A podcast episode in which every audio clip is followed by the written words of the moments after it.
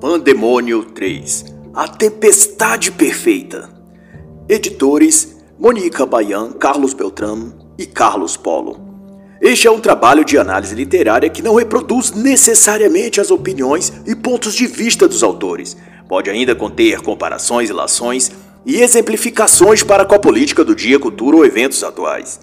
É, além disso, uma tradução minha do original em espanhol, não se tratando de uma tradução profissional, podendo então conter pequenas incorreções, mas que não comprometem o entendimento da obra no seu todo.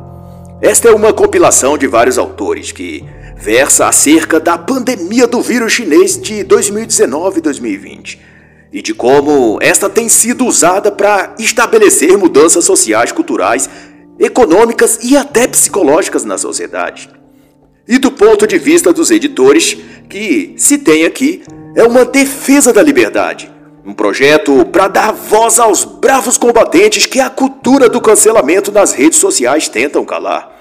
E ao que se vê no transcurso dessa pandemia que se desenrolam narrativas políticas falsas, verdades e distorção descarada dos fatos, mas que ao mesmo tempo são encapsuladas muitas delas por uma camada emotiva e apelativa, desde fomentação de medo a distrações fúteis e entretenimento. Tudo isso para amortecer o impacto que alterações sociais tão bruscas poderiam provocar. E como tática para tirar do debate aqueles que não se doparam com os conteúdos televisivos e digitais feitos para anestesiar a mente de todos, enquanto essas mudanças são feitas, foi produzido um outro artifício, a estratégia coordenada de difamar e rotular todos os que não se curvam à ditadura do pensamento globalista de conspiracionista ou negacionista, como vem sendo mais utilizado no Brasil. Repare que quando tem que atingir alguém que desafiou o pensamento ou discurso coletivo hegemônico da mídia e establishment, jornalistas, políticos, youtubers ou influencers, além de artistas de TV, todos passam a dizer em uníssono os mesmos jargões, as mesmas terminologias obscurantista, negacionista, bolsonarista, lavista, como se estivessem lendo o mesmo script, mudando apenas o autor que interpreta a fala. De todo modo, se faz constar nesta obra que o cancelamento dos dissidentes, as decisões políticas para o enfrentamento da crise pandêmica e tudo mais que se tem a partir daí, estão a formar e lançar sobre o mundo o que em meteorologia é denominado de tempestade perfeita, isto é, uma confluência de forças direcionadas para o mesmo ponto. E como pontos de convergência ou catalisadores de toda essa energia destrutiva colocada em curso por meio da gripe vinda da China em 2019, destacam-se ONU, Fórum Econômico Mundial, a New Left ou Nova Esquerda, as Big Techs e o Partido Comunista Chinês. Em analogia, todos partem de um ponto cardial distinto, depois de devidamente carregados de seu potencial destrutivo. E agora viajam em rumo a um ponto central de impacto. E dos destroços que sobrar pretendem esses agentes globais reconstruir um novo mundo, um novo normal, onde não se terá classes sociais nem empresas privadas ou capitalismo, onde não haverá macho ou fêmea, homem ou mulher, porque todos serão bis, cis, multigênero ou sem gênero algum, e onde ninguém será de ninguém, nem filhos serão dos pais, e nem maridos ou esposas serão do outro. A extinção da propriedade privada também se aplica à questão da família e das relações conjugais e familiares. Isso, inclusive, me lembra a excelente obra de Sylvia Ons chamada Comunismo Sexual, o qual trata especificamente desses novos arranjos conjugais que, a seu tempo, serão aproveitados no novo normal que se pretende instituir no mundo. E do primeiro ensaio escrito pela jornalista Javier Canteira, o tema será sobre a iminência, ou as portas abertas, claro, desse novo paradigma social. E ele vai nos lembrar que 2020 foi o ano em que, sob a alegação de enfrentar os desafios nas áreas de saúde, foram lançados no mundo e por toda parte as bases desse tal novo paradigma global. Segundo os líderes e idealizadores dessa mudança global, a realidade pós-pandêmica cotada para ser instituída até 2030 não terá as mesmas formas nem os mesmos cenários ou mesmo as velhos e conhecidos protagonistas atuando, como os Estados Unidos, por exemplo. Este que foi no mundo atual o grande player, a grande força e nação à frente de todos os grandes eventos do mundo, será demovido do seu posto e, como pretendido pelos donos do mundo, deixará de ser a potência mundial como a conhecemos. Talvez seja até implodida de dentro para fora, como começou a ocorrer na gestão de Barack Obama. Teve uma interrupção devido à eleição de Donald Trump e ao que se vê foi retomado agora após eleição de Joe Biden. Observe que apenas no primeiro mês da gestão de Biden foi permitido que entrassem em solo americano via a fronteira do México cerca de 100 mil imigrantes, de forma desorganizada e sem estrutura ou planejamento, o que gerou um caos sem precedente e uma projeção de toda essa massiva sem qualquer preparação prévia, irá derruir as bases americanas da economia e de sua estrutura social, pois os Estados Unidos acaba tendo de lidar com duas frentes ao mesmo tempo, a pandemia e a imigração desordenada, ao passo que Biden já anunciou sua pretensão de legalizar todos que entrarem em território americano. Esse é o começo do fim anunciado para os Estados Unidos. Javier lembra ainda que o ditador da China convidado de honra no Fórum Econômico Mundial de 2021 palestrou e disse: mesmo que o mundo nunca mais será o que era. E toda essa escalada da China no tabuleiro econômico internacional aponta para um plano que inclui esvaziar os Estados Unidos de seu poder e influência econômica e sociocultural. Canteira ainda observa que, como parte da estratégia para minar o Ocidente, é introduzido na Europa, Estados Unidos e o resto dos países ocidentais ideologias de gênero e coisas do tipo, que instruem os jovens a não serem homens e nem mulheres, mas serem tudo ao mesmo tempo.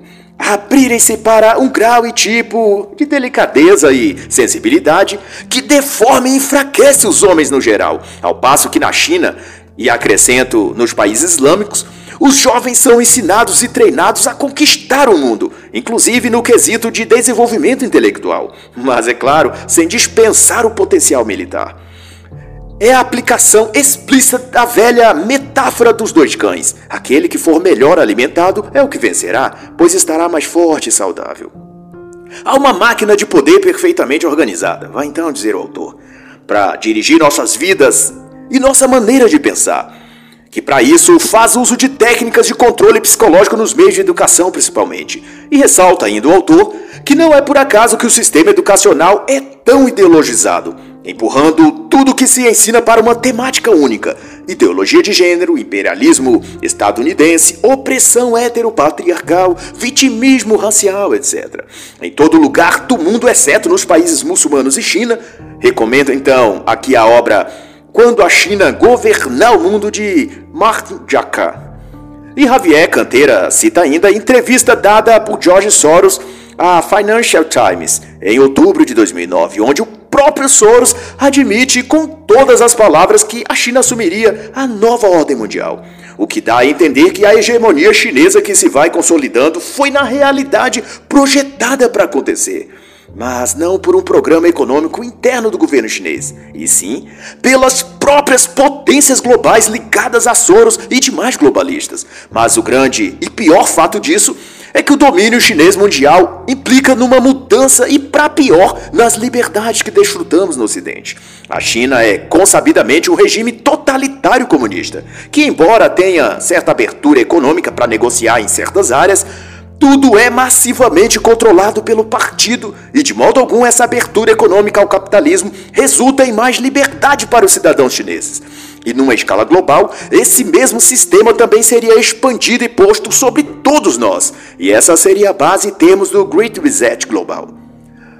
Toda a narrativa que enfeita a grande reinicialização do mundo, vai dizer então o autor, é alicerçada nas falácias de um futuro verde, inclusivo, respeitados então a natureza, as diversidades sexuais, seria um futuro limpo e saudável, tecnológico e seguro para as mulheres gays, trans e economicamente estável, sem fome ou pobreza. Mas a verdade, desmascar o autor, é que esse modelo não passa de uma fantasia para iludir os tolos. Se tal fosse possível, a China seria esse paraíso para os chineses. O que se quer fazer no mundo é um campo de concentração tecnológico, assim como a China já é. E para cada promessa que Xi Jinping, Klaus Schwab e seus pares globalistas fazem, será cobrado em troca um tanto mais da nossa liberdade, autonomia, propriedades privada e individualidade. E esse aclamado novo normal não é nada menos que isso, a celebração de um novo contrato social entre governantes e governados, onde vendemos a eles nossas liberdades em troca de um futuro verde, saudável, próspero e sem violência. O que é por si só utópico e impossível, pois seria querer viver ou instaurar um paraíso na Terra. Só que qualquer paraíso, se habitado por pessoas falhas e pecadoras como nós, seria rapidamente transformado no inferno. Pois enquanto os seres humanos não sofrerem uma regeneração espiritual, coisa que só na eternidade será possível mediante a graça divina, enquanto isso não ocorrer, não haverá um novo jardim do Éden aqui na Terra. Pense para efeito de exercício mental no que ocorre quando pega-se um grupo pequeno de pessoas, homens e mulheres comuns, e os coloca para conviver num ambiente onde estão alimentados, onde podem se exercitar, lhes é dado, além do que comer e beber, conforto, onde dormir, relaxar e festas frequentes, onde podem extravasar, bebendo, dançando e até namorando entre si, como quiserem. O que ocorre nesse lugar? As pessoas desfrutam dali como se estivessem no paraíso? Não, não ocorre isso. Elas passam a eleger inimigos e fomentar intrigas, colocando-se umas contra as outras pelas razões mais banais, até o limite de se agredirem com palavras e até fisicamente. Ou seja, o paraíso na Terra não dura mais que alguns dias. Ao menos uma vez por ano, esse tipo de experimento social pode ser visto, ou melhor, assistido da poltrona da sua casa na TV, no programa de reality show chamado Big Brother Brasil. E, ao meu ver, retrata e exemplifica como nenhum paraíso pode ser mantido se habitado por seres levianos, imprudentes e desequilibrados como nós, a não ser que sejamos, pela graça divina, transformados em nosso espírito.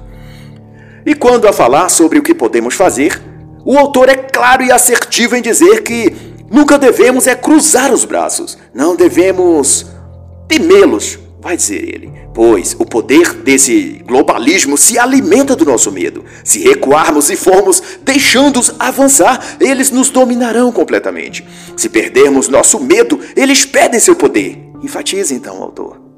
E ao abordar especificamente o tema do Great Reset, ou Grande Reinicialização, desta vez discutido pelo também jornalista Marcial Sico. O destaque é dado ao Fórum de Davos, liderado por Klaus Schwab, e que reúne na cidade suíça os principais líderes empresariais, políticos internacionais, jornalistas e intelectuais selecionados para analisar os problemas do mundo desde 1971, com uma edição a cada ano. E junto com a Ana, vai informar Kukireia, o clube elitista de Davos decidiu que até 2030 a classe média deverá renunciar aos confortos do mundo moderno. Mas esta renúncia não é todavia algo opcional, mas uma imposição desses autodeclarados líderes mundiais, que acusam a sociedade de, através de sua busca por relevar seu padrão de vida, estão a destruir as condições e recursos ambientais e naturais do planeta. Eu tenho, então, a pensar que se os recorrentes lockdowns e quarentenas infinitas que se estão a oprimir a população em praticamente todo lugar não estaria sob esse esquema tático de fazer falir a classe média, que são os que atualmente possuem como meio de subsistência atividades autônomas de comércio e serviços, isto é, pequenos e médios negócios de produção de bens, lojas, supermercados de pequeno porte, o comércio em geral. Na reflexão que faz o autor, o mundo foi exposto a dois espectros, aparentemente antagônicos, socialismo e capitalismo, que, cada um em seus termos, providenciou de dar a seus respectivos agentes e promotores globais que atuam por trás das cenas, um incomensurável poder sobre as massas. Tanto o capitalismo quanto o comunismo serviram como meios de enriquecer as elites e torná-las cada vez mais poderosas. Na base tanto de um como de outro regime está um tipo de estratégia de engodo e enganação que ao final alimenta a opressão, pobreza e escravidão mental, que gera como resultado mais poder e mais riqueza para os senhores que controlam o jogo, que são aqueles homens como Klaus Schwab representam. No marxismo, vai dizer Kukereia, a tática foi de transformar as pessoas em vítimas sociais, colocando-as em oposição e confronto contínuo umas com as outras, impossibilitando-as de se unirem em torno dos verdadeiros problemas que se passavam diante delas. Gays foram convencidos de que são oprimidos pelos héteros, as mulheres de que os homens as escravizam, os negros foram instigados de que os brancos ainda os dominavam. E assim, com essa narrativa esculpida na mente das pessoas, Líderes políticos e heróis sociais eram apresentados como guias que iriam libertá-los de uma opressão que não existia. Mas, se observarmos bem, essas lideranças locais, regionais ou nacionais são as que hoje, ao desfrutarem de algum prestígio ou autoridade política, social ou cultural, apoiam e encaminham a sociedade para a grande reinicialização, defendendo e justificando todas as pautas que a ONU ou o Partido Comunista Chinês determinam para os demais países. E quem faz uma contundente análise sobre o papel da China diante dessa formatação global, denominada antes de Nova Ordem Mundial e agora de Novo Normal, é o autor Bill Gertz, na obra Enganando o Céu, o movimento interno da China comunista pela supremacia global, lançada em 2019 que ainda está em inglês. Do lado capitalista, por sua vez, toda manipulação se deu e ainda é assim em torno do dinheiro, do mercado financeiro e o acúmulo de dinheiro nas mãos de uma reduzida elite tornou-os superpoderosos, ou num termo usado por professor Olavo de Carvalho, os metacapitalistas e a partir desse poderio econômico puderam associar-se com fundações e lideranças que justamente ganharam dinheiro e poder criticando ou fingindo combater o capitalismo. Repare que todas as ONGs e instituições que arvoram a bandeira da identidade de gênero, aborto, feminismo, antipatriarcado, consciência negra, etc., foram ou são financiados e patrocinados pelo dinheiro desses metacapitalistas globais, como Soros, Jeff Bezos, Elon Musk, Zuckerberg ou Bill Gates. Ou seja, são as mesmas mãos que controlam as rédeas da carruagem, embora possa haver cavalos distintos puxando o coche. Pense em qualquer ideologia. Tenha certeza que é o dinheiro de algum capitalista que está a financiar e promovê-la. Nas palavras do autor, capitalismo e comunismo trabalham juntos nas várias organizações do mundo todo, seguindo uma mesma pauta e programa, aquele especificado sob o nome Agenda 2030 ou se você preferir, seu pseudônimo, The Great Reset. E de acordo com essa agenda, o futuro em 2030 ou a partir deste será que ninguém possuirá nada, nem bens, imóveis, veículos ou mesmo uma renda adquirida ou produzida por ele. Tudo lhe será dado ou melhor alugado pelo Estado, mas não o Estado nacionalista, como se conhece, o Estado global, aquele comandado pela elite supranacional da qual João Dória, governador de São Paulo, acredita que fará parte como uma espécie de diretor ou regente regional, e que, para tanto, tenta avidamente desmontar o Estado de São Paulo e derruir o governo federal em favor de agradar seus adestradores globalistas, como Klaus Schwab. De modo que trancar as pessoas em casa, proibir o consumo, limitar liberdades e deixar com que especialistas, que nem sabemos quem são, ditem como devemos viver, tudo isso tem sido um treinamento para que todos acostumem-se com a vida futura que esses senhores do mundo pretendem que vivamos. E como um brado de alerta, um rugido do leão para despertar a todos para a luta, Márcia Alcoquieia defende a seguinte citação, que embora muito conhecida, se faz aqui especialmente alentadora. Se pode enganar muitos por pouco tempo, alguns por muito tempo, mas é impossível enganar a todos o tempo todo. E assim a elite globalista não poderão manter todo mundo cativo psicologicamente por muito mais tempo. Havemos de perseverar e resistir ao canto da sereia e rejeitar as mentiras que eles nos falam através da mídia. E nossas ações nesse sentido serão vistas por outros, e depois por outros e outros, até que a cadeia atada ao pescoço de grande parte da população sejam partidas por elas próprias, ao perceberem que estavam sendo ludibriadas e conduzidas ao abatedouro. E o próximo capítulo será discutido também o tema da grande reinicialização, elaborado pelo advogado e administrador Juan Angel Soto. Mas desta vez o debate se estende para além das implicações políticas e econômicas do Great Reset. Engel alerta que essa mudança global proposta e se constitui também num projeto de escopo também pessoal, íntimo e de cunho interior para cada sujeito, a salvação espiritual, ou como queira dizer a redenção dos seres humanos. Nesse sentido, a grande reinicialização do mundo propõe no seu conjunto de medidas também oferecer ao ser humano um escape emocional, uma espécie de porta aberta para sua alma, onde ele possa encontrar uma válvula de escape psicológica por onde externar suas crises e dúvidas decorrentes das mudanças que o próprio Great Reset provocarão em sua vida, mudando seus hábitos e rotina. Por trás de seu aspecto político, portanto, a reinicialização mundial e a Agenda 2030 reivindicam ser para a humanidade um plano de salvação. E é isso que está por trás das mensagens sobre o novo normal, que antes tenta convencer de que o mundo está um caos, perdido, e que não há jeito para restaurá-lo. É a dicotomia bíblica entre luz e trevas, de que a terra está sem forma e vazia, de que a escuridão toma conta de tudo e que é preciso, portanto, um novo céu e uma nova terra, onde luz e trevas não estarão mais em comunhão e em conflito.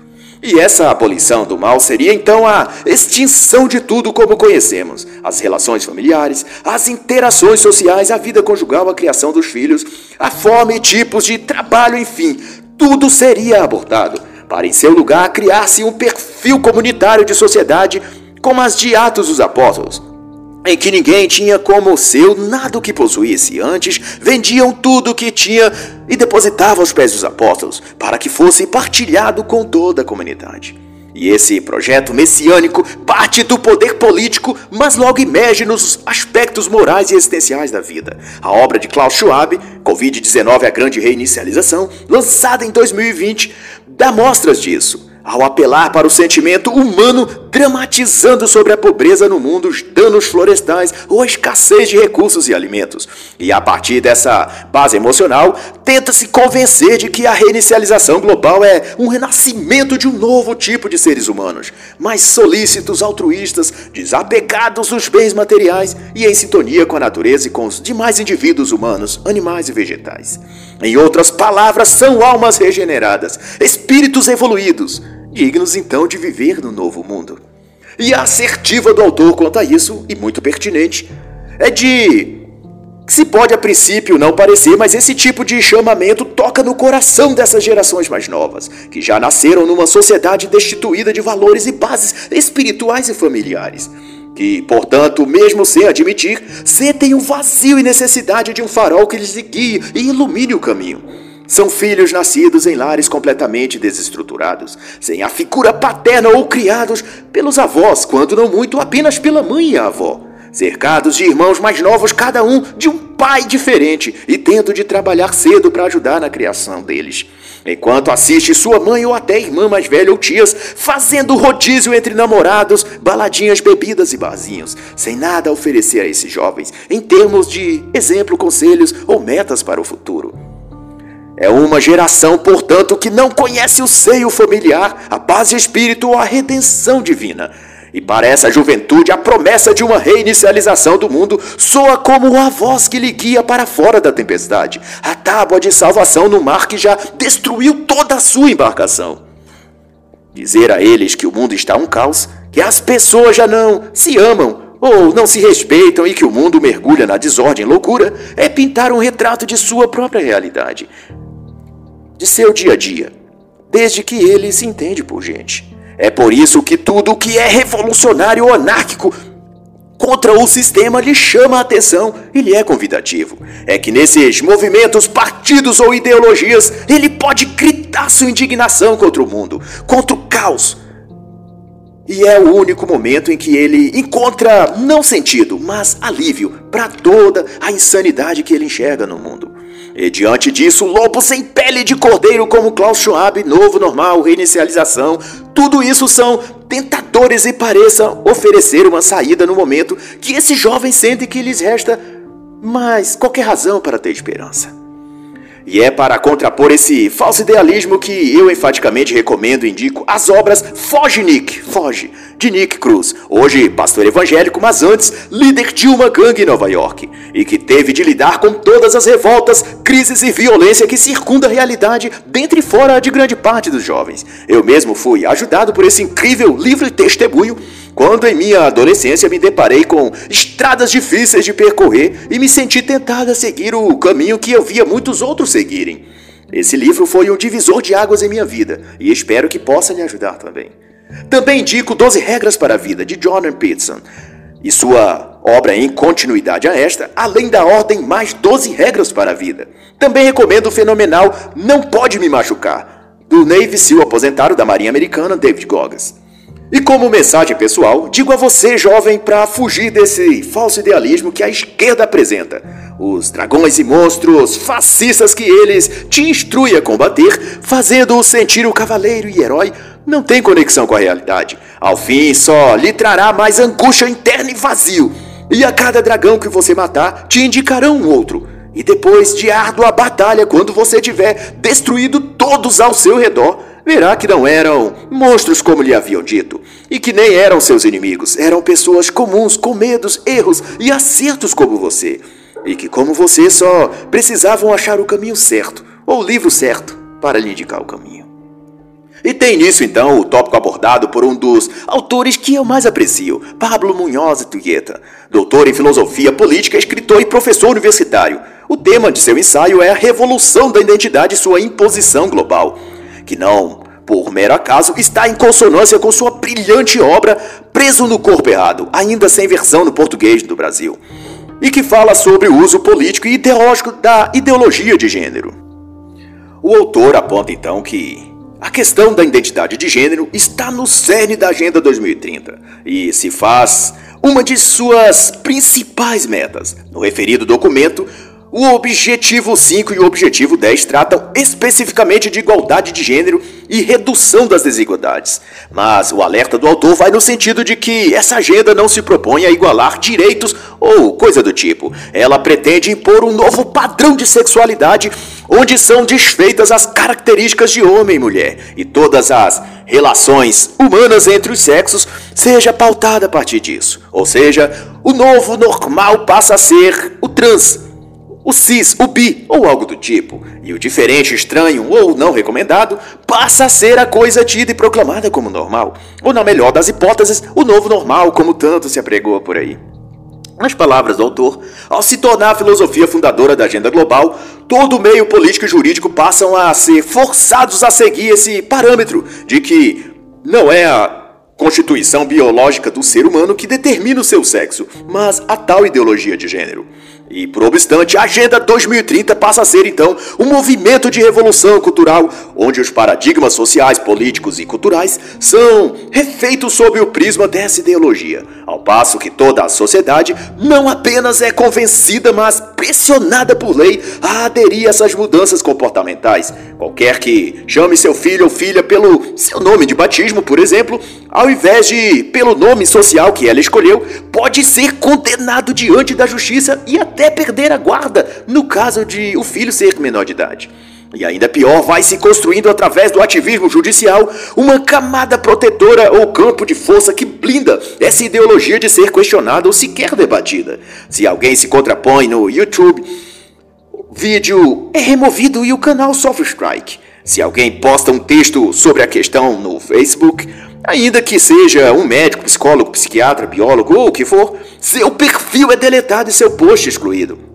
E se o tweet, postagem ou vídeo tiver a autoria de alguém com cargo em universidade, ele é prontamente exonerado em nome da igualdade e da não discriminação de gênero.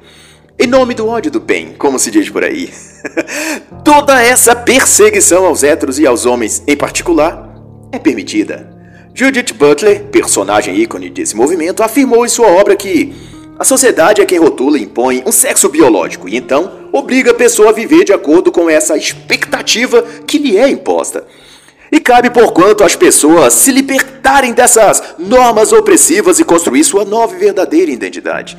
Mas veja que, como revela o autor tudo é feito em nome da liberdade, o que justifica, sim, os ativistas dessa agenda lutarem de que modo for necessário para implantar suas pautas.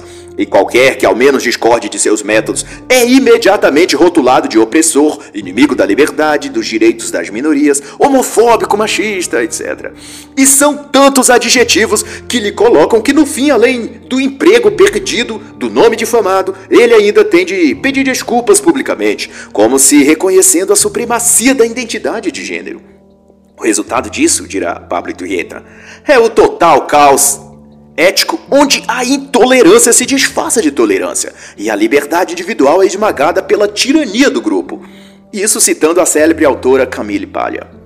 E prova disso, dentre inúmeras e milhares, se formos catalogar, ocorreu na festa do livro no México em 2019, onde, em nome de se combater o ódio e intolerância contra gays e trans, ativistas de gênero invadiram a feira, causaram desordem, prejudicaram o evento e queimaram exemplares do livro Psicoterapia Pastoral, de Misael Ramírez e Juan Manuel Rodrigues ambos psicólogos e doutorados em psicoterapia, mas que cometeram o crime de escrever sobre a homossexualidade sem dizer que ela é boa, bonita, saudável e recomendável.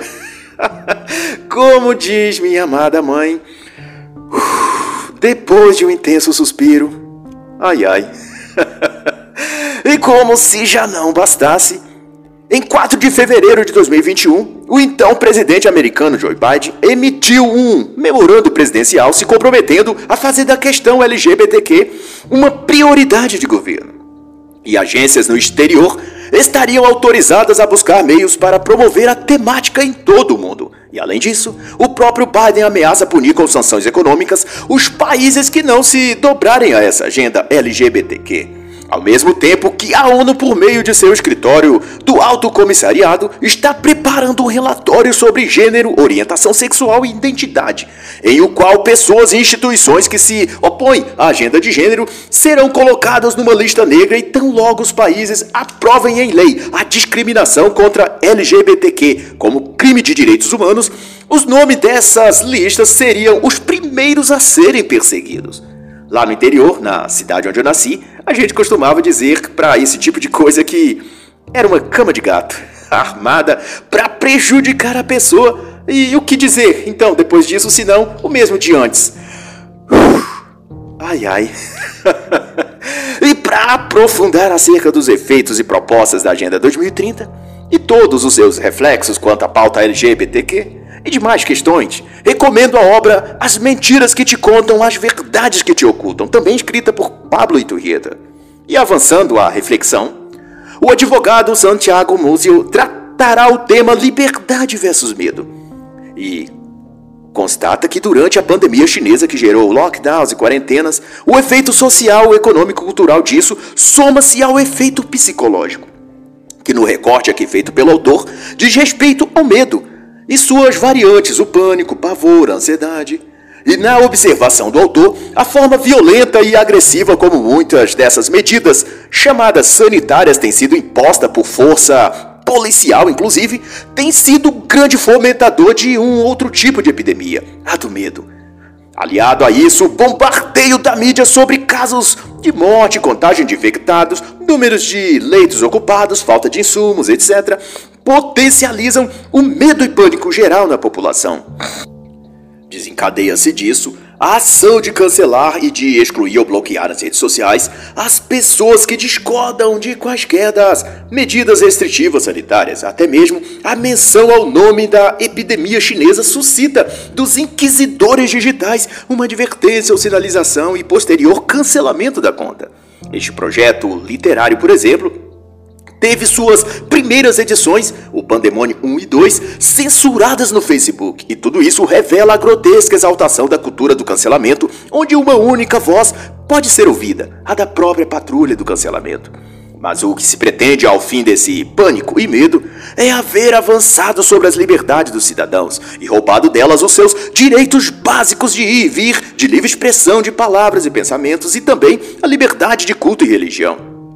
E tudo conquistado pelo medo que, uma vez gerado nas pessoas, faz com que elas abram mão de sua própria individualidade e aceitem que governos autoritários controlem suas vidas privadas em nome de protegê-las contra aquilo que elas tanto temem. No caso em questão, a moléstia chinesa que pôs o mundo em lockdown desde 2019.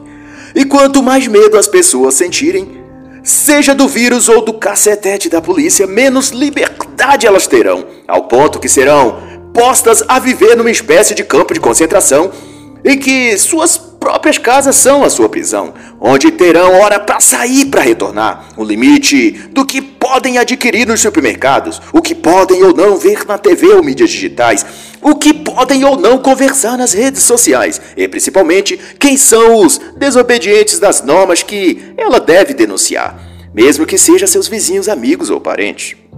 E para quem deseja conhecerem tristes detalhes como é viver desse jeito, sob a sujeição do medo e controle da liberdade, recomendo a obra Fuga do Campo 14, que conta a história real de Shin, um prisioneiro do campo de concentração da Coreia do Norte, nascido no próprio campo e que, depois de adulto, conseguiu fugir. Nesse relato, ele descreve a total falta de liberdade, restrições, fome e terror psicológico que eram a rotina naquele local. Isso remete ao que viveremos também caso nos deixemos conduzir pelo medo e deixemos de que tomem nossas liberdades fundamentais. Já Hawks Lark, cientista político, vai discorrer sobre a ditadura digital, que ele chama de ditadura perfeita. E como já é consabido, a censura nas redes sociais é um instrumento dessa ditadura digital, que visa calar as vozes dissidentes que notoriamente tenta tirar do ar canais conservadores cristãos e de pessoas ligadas à direita política. Essa guerra digital é promovida pelas chamadas Big Techs e acompanha o senso ideológico progressista que impera no Vale do Silício. David Sumter descreve bem como os algoritmos que essas mídias digitais criam e usam agem para neutralizar aquilo que os próprios programadores determinam. Nesse caso, tudo que remete a algo contra a esquerda e o globalismo são automaticamente capturados no rastreamento dos algoritmos e, portanto, bloqueados, salvo muitas coisas que ainda escapam devido às falhas e limitações técnicas dos algoritmos. Me refiro ao livro Dominados pelos Números, o qual recomendo. Para Larry, a remoção de contas das mídias digitais de Donald Trump foi o marco zero dessa ditadura digital. Ao eliminar a resistência online, vai dizer o autor, pretendem viabilizar a resistência offline. Isto é, impedir que as pessoas se comuniquem nas redes e se levantem contra a tirania progressista global.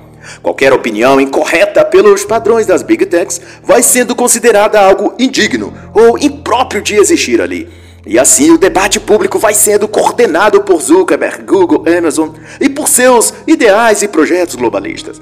E para ficar claro que é uma guerra ditatorial desse oligopólio digital contra a liberdade de expressão, a Parler, que tentou existir como rede social conservadora, assim que surgiu foi logo removida do Google Play, para que não pudesse ser baixado pelos usuários do Google. Não dando por satisfeito, a Amazon desconectou os servidores de internet que abrigavam a plataforma da Parler. Nas palavras do autor, é além de uma colonização do espaço público, uma colonização das mentes e pensamentos das pessoas. É uma determinação e controle do que cada cidadão no mundo pode ver, ler ou ouvir. Isso significa que é Google, Facebook e Amazon quem decide o que você pode ou não gostar o que você deve ou não acessar na internet, quem você pode ou não apoiar. E o desdobramento disso será que, por extensão, essas gigantes da mídia digital é que escolherão em seu lugar o que você pode ou não pensar.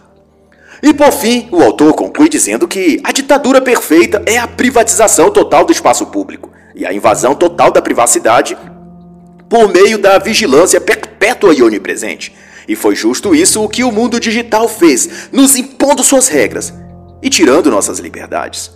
Já o filósofo político David Thunder vai conceituar sobre o lockdown, que ele denomina como o erro político mais catastrófico dos últimos tempos. Em sua reflexão, ele pontua que o Fique em Casa surgiu no início de 2020, quando especialistas recomendaram que essa seria a única maneira de combater a rápida disseminação da síndrome respiratória vinda da China, e que, apesar dos custos pessoal e econômico, iria salvar vidas. E assim, em nome da saúde pública e da coletividade, Todos foram confinados em suas residências, os comércios foram fechados e a quarentena de 15 dias foi estabelecida. A grande questão é que os políticos e especialistas tomaram gosto pela coisa e resolveram dar mais uma esticadinha. Não porque havia funcionado, ao contrário, os números de contágio não param de aumentar, mas porque líderes de todo lugar tiveram algum tipo de catarse ou experiência orgásmica profundamente impactante ao brincarem de deuses ou de ditadores, e como uma criança em posse de um brinquedo novo, não querem mais largá-lo.